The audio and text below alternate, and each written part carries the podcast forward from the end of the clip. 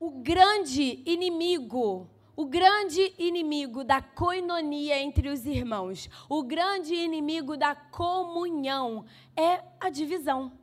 Amém? E eu quero falar com você sobre a divisão, mas enfatizando o poder da comunhão. E a Bíblia ela está repleta de ensinamentos que nos capacitam a entender para que a, para que a nossa conexão com Deus seja boa, precisamos manter a mesma boa conexão com as pessoas à nossa volta. E, querido, saiba, a maneira como vivemos os nossos relacionamentos na horizontal, ou seja, uns com os outros, vai influenciar diretamente a maneira como vivemos o nosso relacionamento na vertical com o Senhor.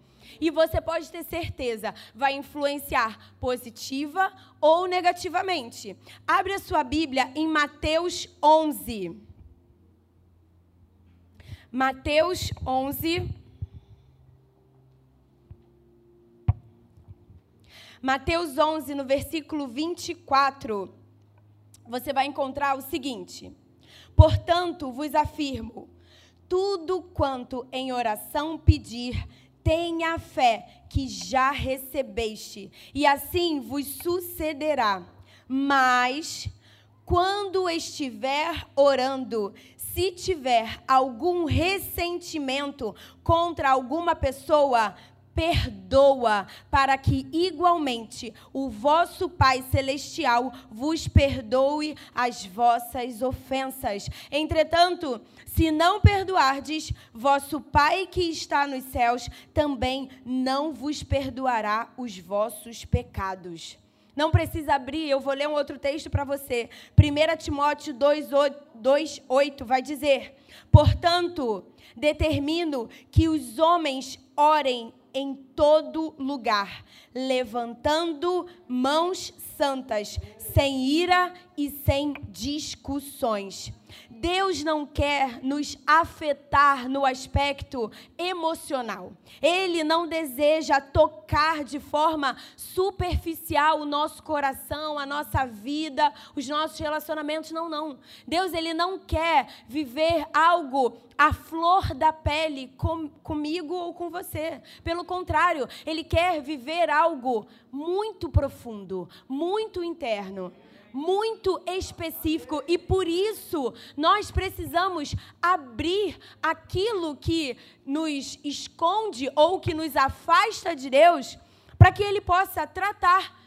E se você perceber o texto, ele vai falar sobre ira. E a ira, ela não é um pecado. Faz sentido? A ira, ela é um sentimento humano.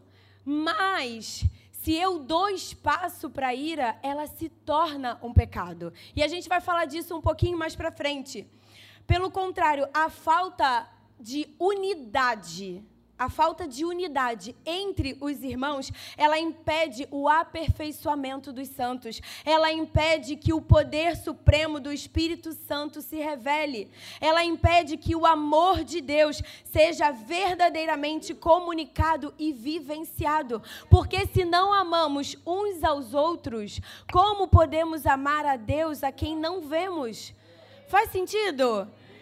Efésios 4, 26, 27 aqui, desculpa, eu falei antes do tempo. Efésios 4, 26, 27 vai dizer: Estremecei de ira, mas não pequeis. Acalmai a vossa raiva antes que o sol se ponha. E não deis lugar ao diabo. Como eu falei, a ira ela é um sentimento do homem. Mas uma vez que eu mantenho a ira dentro de mim, e eu alimento a ira com pensamentos errados, com atitudes erradas, eu dou lugar ao diabo. E aí eu começo a ser uma promotora de sentimentos e expressões erradas dentro daquilo que se chama igreja, que se chama unidade, que serviu, que nasceu para ser um lugar onde a unidade é sobrenatural. Amém? Vocês estão comigo?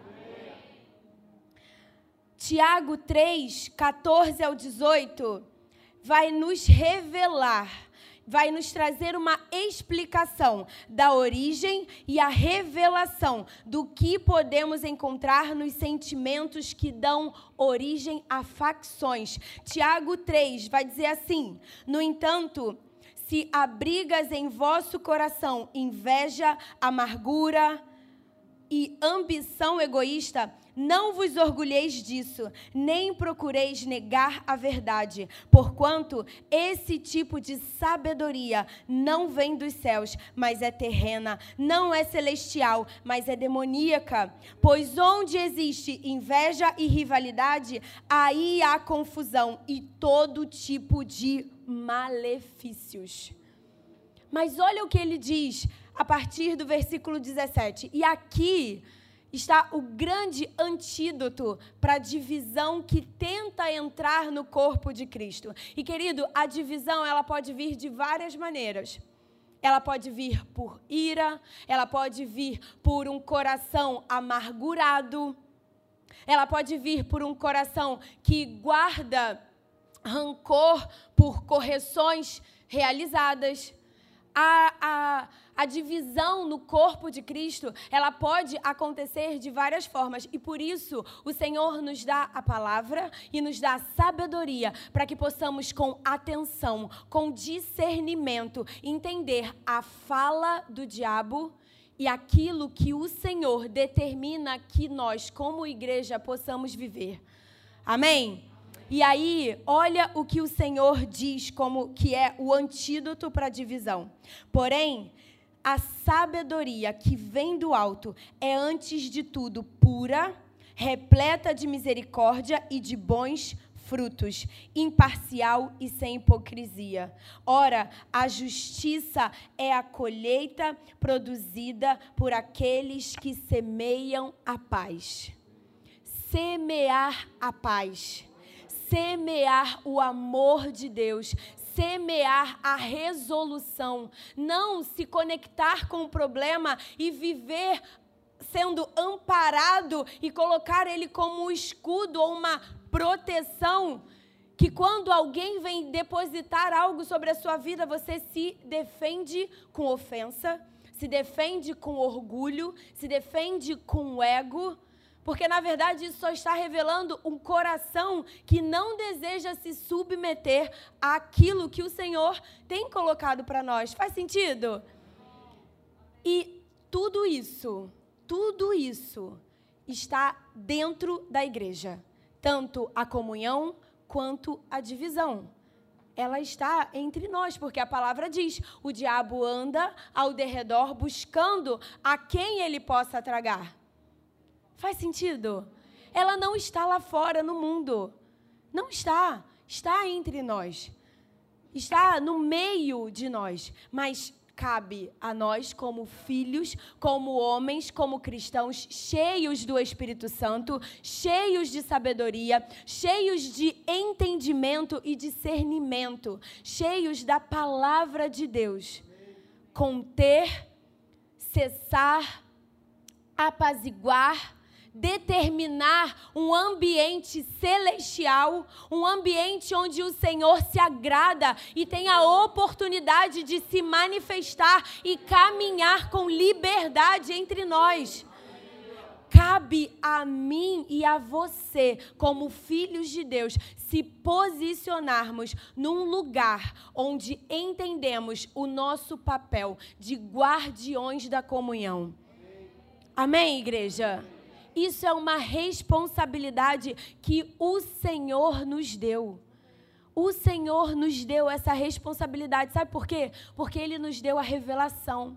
Ele nos deu a palavra. E uma vez que a palavra foi entregue, revelada, confirmada, e ela continua fazendo o seu trabalho hoje, eu tenho a oportunidade, juntamente com você, de ter discernimento no espírito e calar tudo que não vem do Senhor dentro da igreja. Amém? Jesus também vai evidenciar o poder da divisão. Olha o que ele vai dizer lá em Mateus 12. Ele vai ensinar uma importante lição aqui. Mateus 12, a partir do versículo 22, vai dizer o seguinte: Depois disso, levaram-lhe um endemoniado que era cego e mudo, e Jesus os curou de modo que ele pôde falar e ver. Ele não só tirou o demônio, mas ele também deu visão e deu fala para aquele homem que estava emudecido porque estava cometido de um espírito maligno na vida dele. Isso aqui é algo que precisamos entender. Quando um homem endemoniado, uma mulher endemoniada, ele não está agindo por causa dele, não é ele. A nossa luta não é contra a carne, mas é contra espíritos. Amém? E aí, ele vai continuar. Todo o povo ficou atônito e disse: Não será este o filho de Davi? Mas quando os fariseus ouviram isso, disseram: É somente por Beuzebu, o príncipe dos demônios, que ele expulsa demônios. Jesus, conhecendo os seus pensamentos, disse-lhes: todo reino dividido contra si mesmo será arruinado, e toda cidade ou casa dividida contra si mesma será não subsistirá. Se Satanás expulsa Satanás, está dividido contra si mesmo. Como então subsistirá seu reino? E se eu expulso demônios por Beuzebu, por quem os expulsa os filhos de vocês? Por isso, eles mesmos serão juízes sobre vocês. Mas se é pelo Espírito de Deus que eu expulso demônios, então chegou a vocês o reino de Deus.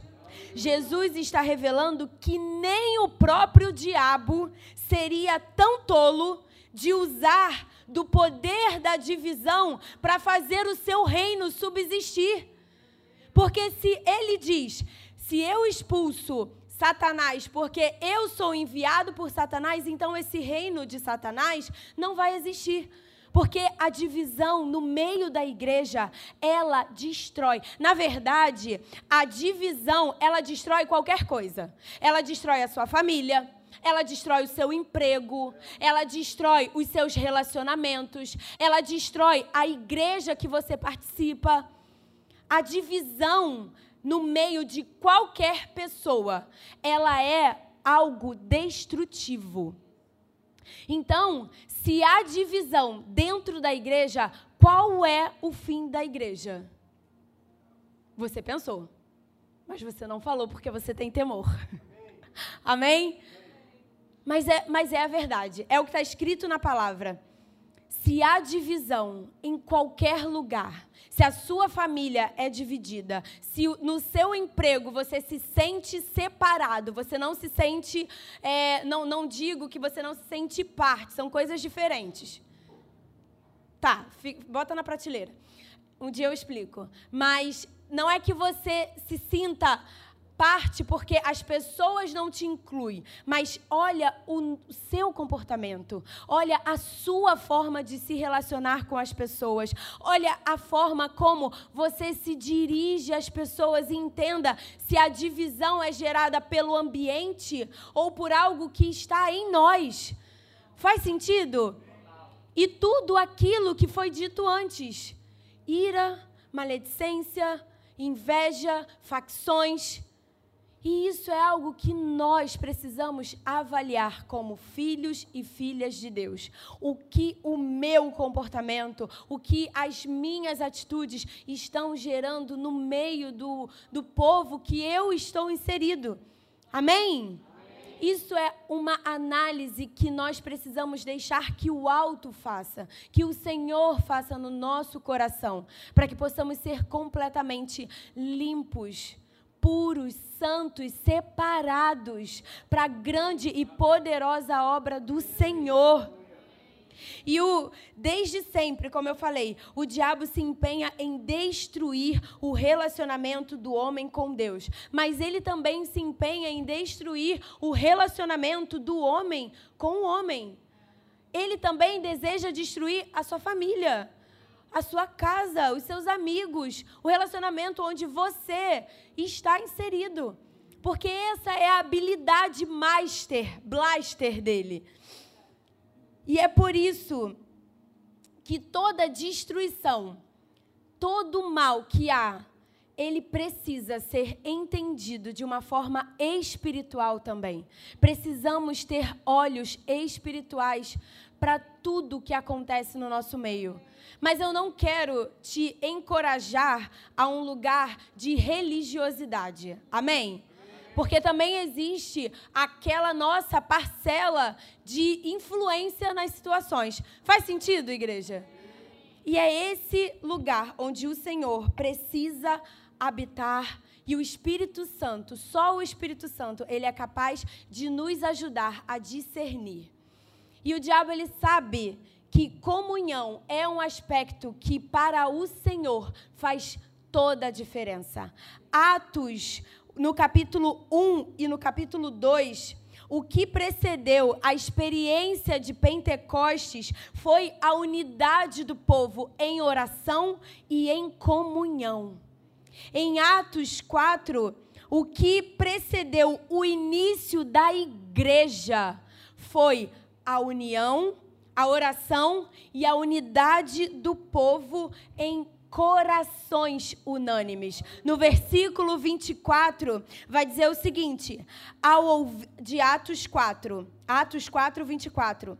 Ao ouvirem esse relato, os irmãos unânimes elevaram a voz a Deus. Existia unidade no meio da igreja primitiva, que estava sendo ainda gerada gerada no coração de Deus.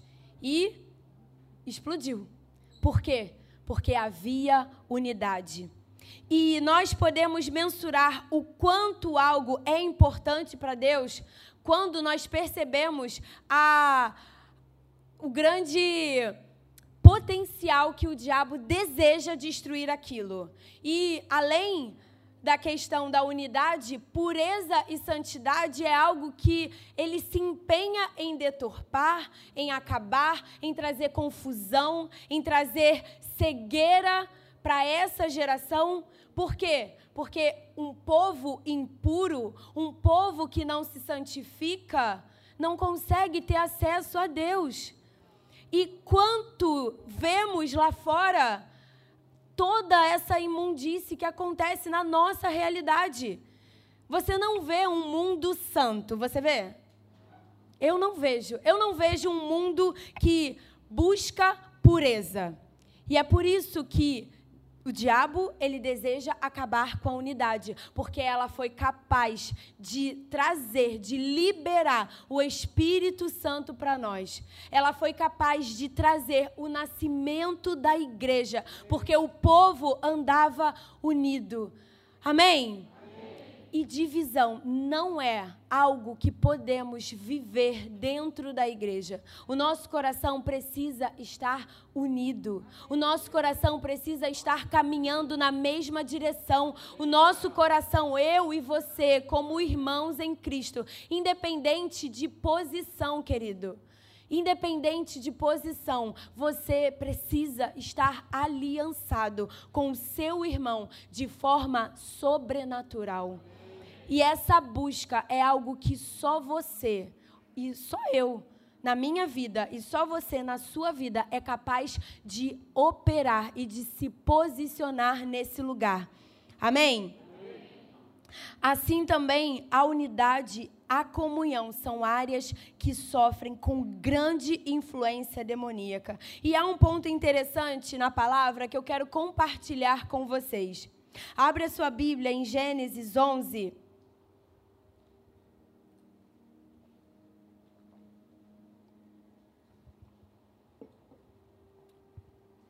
Gênesis 11.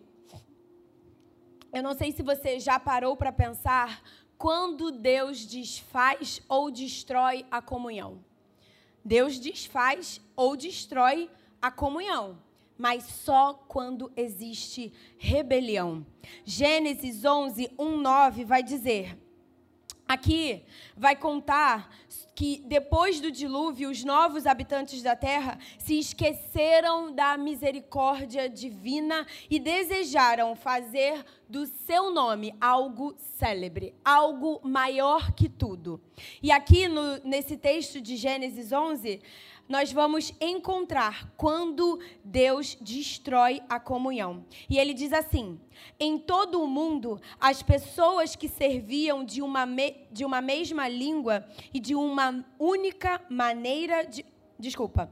Em todo o mundo, as pessoas se serviam de uma mesma língua e de uma única maneira de falar. Quando os seres humanos imigraram para o Oriente, encontraram uma planície em Sinear e ali se estabeleceram. Combinaram uns com os outros. Olha a coinonia aí. Olha a coinonia aí. Combinaram uns com os outros. Vinde, façamos tijolos e vamos cozê-los ao fogo. O tijolo nos servirá de pedra e o betume de argamassa. E eles decidiram mais. Co vamos construir uma cidade e uma torre cujo ápice penetre nos céus. Dessa forma, nosso nome. Opa! Nosso nome será honrado todos e jamais seremos dispersos pela face da terra. Que perigoso. E aí, olha o que continua no versículo 5. O Senhor desceu para observar a cidade e a torre que os homens estavam erguendo. Então declarou o Senhor: Eis que a humanidade se constituiu em um só povo e falam todos a mesma língua.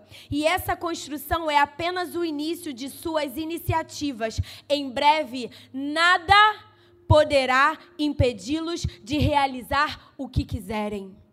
O próprio Deus afirma que quando o povo fala a mesma língua, quando o povo possui unidade, nada poderá impedi-los de fazer nada. É literalmente isso. Agora, esse povo estava se reunindo para fazer algo completamente errado, completamente contra aquilo que o Senhor gostaria que eles fizessem.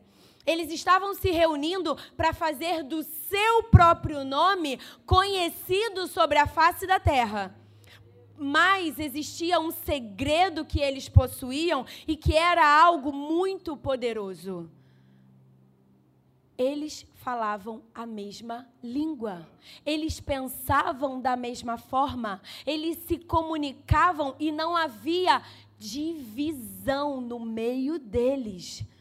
E o próprio Deus diz: se eles continuarem assim, nessa comunhão, eles vão destruir tudo. Eles vão acabar com tudo que eu acabei de reconstruir. Porque a arca tinha acabado de acontecer. E olha como a divisão, ela entra de forma sutil. Ah, vamos fazer do nosso nome conhecido. Vamos fazer algo bom aqui, vamos penetrar o céu. Parece bom, né? Vamos penetrar o céu. Nós hoje buscamos nossa, na nossa eternidade viver no reino dos céus. E aquilo ali parecia bom, mas vinha de um coração cheio de orgulho, cheio de ambições egoístas. E quando existe orgulho, quando existe ambições egoístas, quando existe algo que não agrada ao Senhor, não há, não há como dar certo. Não há como prosperar. Uma casa dividida não prospera. Uma casa dividida entre si não prospera. Uma casa dividida com Deus não prospera se a igreja ela não está unida verdadeiramente ao Senhor, ela não cresce, ela não prospera, ela não flui, porque o Espírito Santo não está no centro de todas as coisas. Assim também no seu coração, na sua vida, nos nossos relacionamentos. Se nós não colocamos o Espírito Santo como o centro do nosso coração, se nós não permitimos que ele faça morada em nós, que ele mude a nossa forma de pensar, se a gente não passa pelo processo de metanoia, de mudar completamente a nossa mente, nós vamos cair num lugar de divisão com o Senhor. E Ele não deseja isso nem para mim e nem para você. Como filhos de Deus, Ele deseja se relacionar, Ele deseja comunicar algo específico conosco. E isso acontece individualmente e em comunhão. A igreja é o ambiente mais lindo que existe na face da terra. Tudo bem, você pode achar a sua casa, eu também acho a minha casa, mas quando eu falo de aspectos celestiais, esse lugar aqui, eu posso dizer que é até mais limpo que a minha casa, que eu passo mais tempo aqui do que lá. Né? Não, é não gente? Mas a igreja é o ambiente, e aí eu falo de ambiente celestial, de ambiente onde o lugar celestial é promovido. A igreja é o ambiente mais lindo e precisa ser o ambiente mais protegido. E você é um guardião dessa casa. Você precisa se posicionar quando algo vem de contra a igreja de Cristo.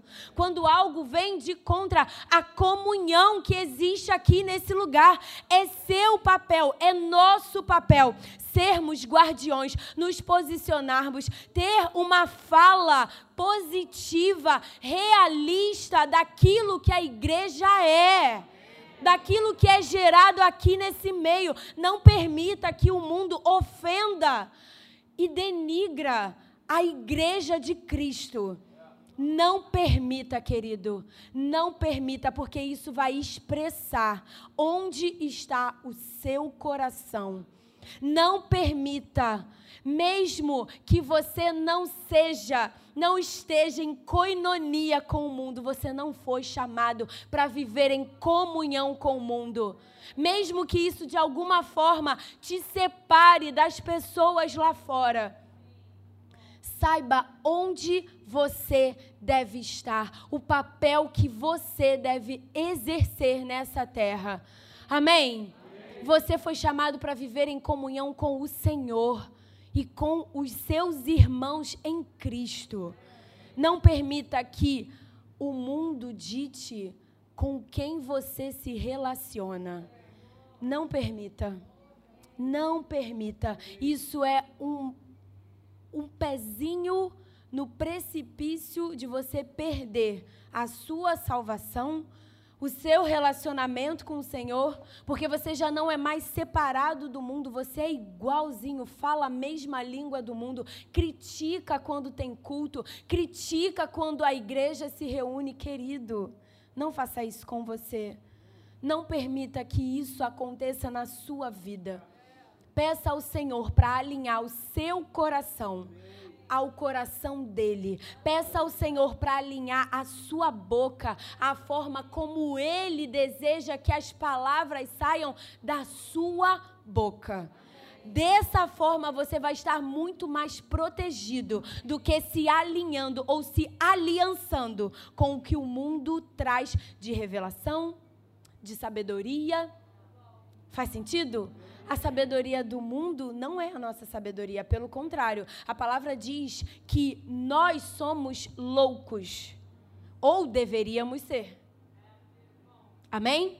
Ela não diz, ah, não, o crente vai ser amado no mundo, ele vai ser cuidado, o mundo vai abraçar ele, vai estender um tapete vermelho quando ele chegar na agência bancária, vai dizer: Eis que vejo um crente, venha, querido. Não. Claro que não. Muito pelo contrário. Seremos julgados, seremos perseguidos. Amém? Estamos prontos? Estamos prontos? Você não precisa falar amém se você não está pronto. Você não precisa falar amém só para encher a igreja de som. Não precisa. Mas eu quero que você se pergunte, se posicione, porque hoje, e a gente fala isso várias vezes aqui nessa igreja, porque nós conhecemos outras realidades pessoalmente, nós conhecemos outras realidades. Aquele casal que está lá em Hong Kong, a Jane, a mãe das crianças, ela é uma mulher perseguida. Aquela família é uma família perseguida em Hong Kong. Eles não estão lá de férias. Eles não estão lá vivendo. Ai, nossa, tá tudo bem aqui, gente. Não. A igreja deles é uma igreja perseguida. Eu tive a oportunidade de conhecê-los pessoalmente e até quando o pastor Felipe estava fazendo no, aqui no primeiro culto, eu mandei uma mensagem para ela. Ela é uma mulher perseguida e ela está muito próxima a nós. A foto dela está aqui todo domingo. Mas se você não entende o que essa família passa, se você não entende o valor dessa família, querido, seu coração, seu cristianismo precisa ser averiguado. Ela tem a minha idade. Ela não tem a oportunidade de falar como eu falo aqui nessa igreja. Ela é uma mulher perseguida. E um dia, ela, ela não está se importando com o que vai acontecer um dia. Ela está lá, fiel, fiel com a família dela, com os filhos dela. Ela é fiel. E hoje nós temos a oportunidade de viver coisas que ela não tem, que a família dela não. E o que nós fazemos com a liberdade que o nosso país nos dá? O que, que nós fazemos com essa liberdade? Faz sentido. Igreja, acorda. Igreja, acorda. Acorda para o que está chegando. Ainda não chegou. Ainda vivemos algo que ainda não chegou. Mas vai chegar. E quando esse dia chegar, o que, que você vai fazer com a perseguição que vem contra você? O que, que você vai fazer? Como você vai reagir? O que, que, o, que, que o seu coração vai tendenciar? O que, que o seu coração vai confessar com a sua boca? Se você está cheio do Espírito, você vai confessar coisas que estão cheias do Espírito. Se você está cheio do mundo, óbvio, você vai confessar o que está cheio do mundo. Você vai se aliançar com o mundo. Você vai perder a oportunidade de ser luz no mundo. Tenha o seu coração conectado com o Senhor. Tenha a sua primazia no Senhor. Porque se Ele é o primeiro, se Ele é o único na sua vida, pode ter certeza, nada vai destruir a comunhão entre você e os seus irmãos. Nada vai impedir que você tenha um verdadeiro relacionamento como família, como igreja. Nada nada vai impedir. E aqui nesse texto de Gênesis 11, nós encontramos a maior divisão da história da humanidade. A Bíblia diz que até aquele tempo, em toda a terra, havia apenas uma linguagem, mas a arrogância, a ganância dessas pessoas destruiu a unidade que Deus havia estabelecido com o seu povo. E Deus se encarregou pessoalmente de ir e confundir a língua deles de trazer uma mudança completamente diferente para aquilo que estava acontecendo ali.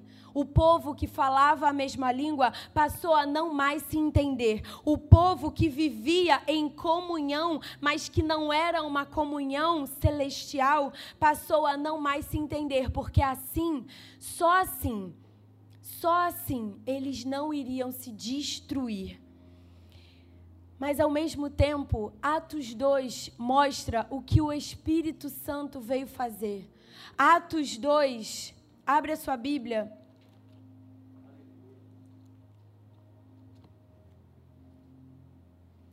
Atos 2 vai nos mostrar que o Espírito Santo fez o contrário na vida dos discípulos.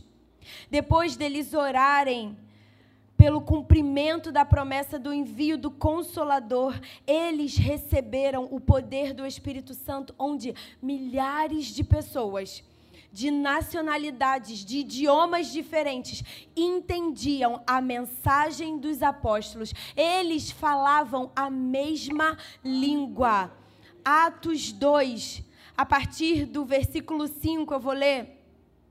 Ora, estavam morando em Jerusalém judeus tementes a Deus, vindos de todas as partes do mundo. Ao ouvirem aquele estrondo, ajuntou-se um grande número de pessoas e ficaram maravilhados, pois cada um ouvia falar em sua própria língua. Perplexos e admirados, comentavam uns com os outros: Porventura, não são galileus todos esses que estão falando? Como então cada um de nós os ouve falar em nossa própria língua materna? Nós que somos pardos, medos e elamitas, habitantes da Mesopotâmia, Judéia e Capadócia, do ponto da província da Ásia, Frígia e Panfilha, Egito e de todas as partes da Líbia, próximos a Cirene e romanos que estão morando aqui, tanto judeus como convertidos ao judaísmo. Todos esses, aí aí vai continuar, árabes sobre fa, ouviam falar a mei discu, desculpa. Todos nós os ouvimos discursar sobre as grandes realizações de Deus em nossa própria língua. Somente o Espírito Santo pode juntar o que o Espírito Santo, o que o espírito da Babilônia desfez. Somente o Espírito Santo pode juntar o que a arrogância, o que o orgulho, o que a soberba desfaz.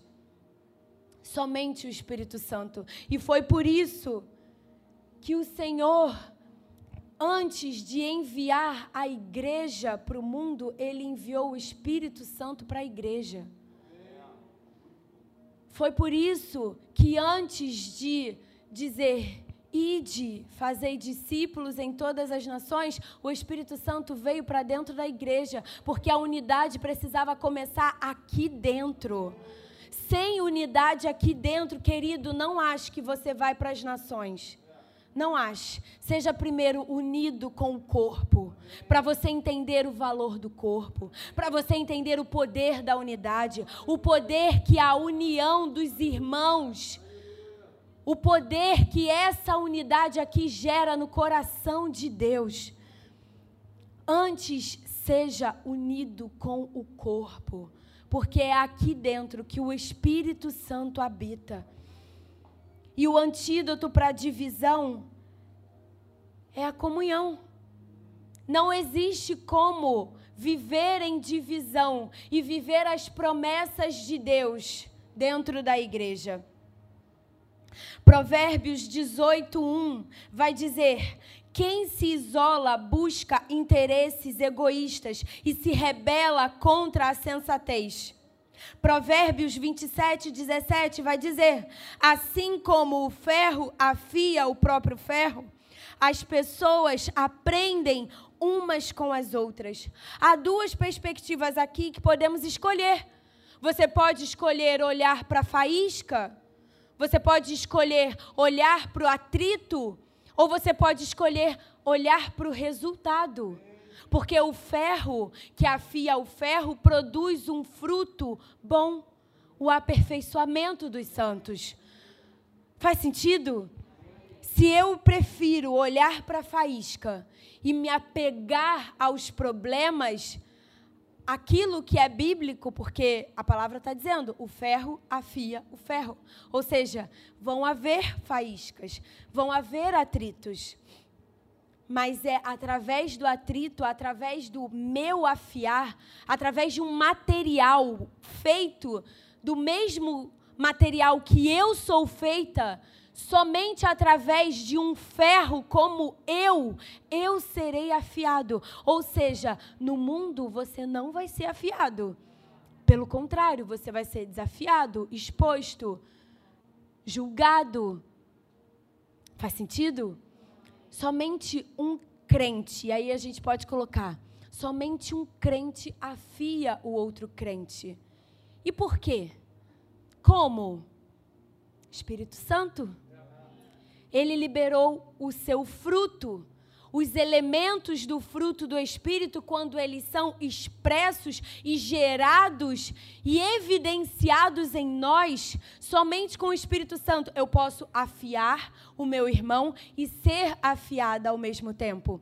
Os três primeiros elementos do fruto do Espírito vão falar de elementos que conduzem o nosso bom relacionamento com o Senhor, mas os outros seis vão falar de um elemento que vai me ajudar a construir um bom relacionamento com o meu irmão, porque fala de paciência, fala de domínio próprio, fala de perseverança. Mas o início eu me relaciono com Deus e através desse relacionamento eu puxo e consigo me relacionar com os meus irmãos. Faz sentido, igreja? é só através do Espírito Santo, só através do seu fruto sendo gerado, produzido e evidenciado em nós que podemos literalmente viver em coinonia, viver em comunhão uns com os outros. O Espírito Santo ele está disponível para mim, para você, para todos nós. A banda pode subir. E ele deseja que você tenha não só ele habitando dentro de você, mas que você tenha relacionamento com ele.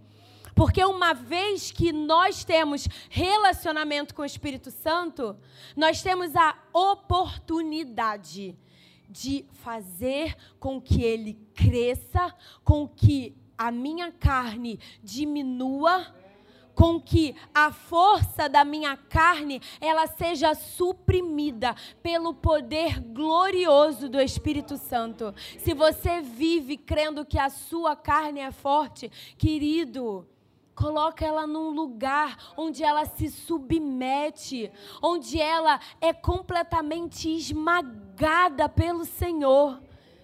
Porque só quando nós esmagamos a nossa carne, só quando nós fazemos com que ela morra, literalmente, morra para os nossos desejos, para a nossa vontade, para o nosso querer.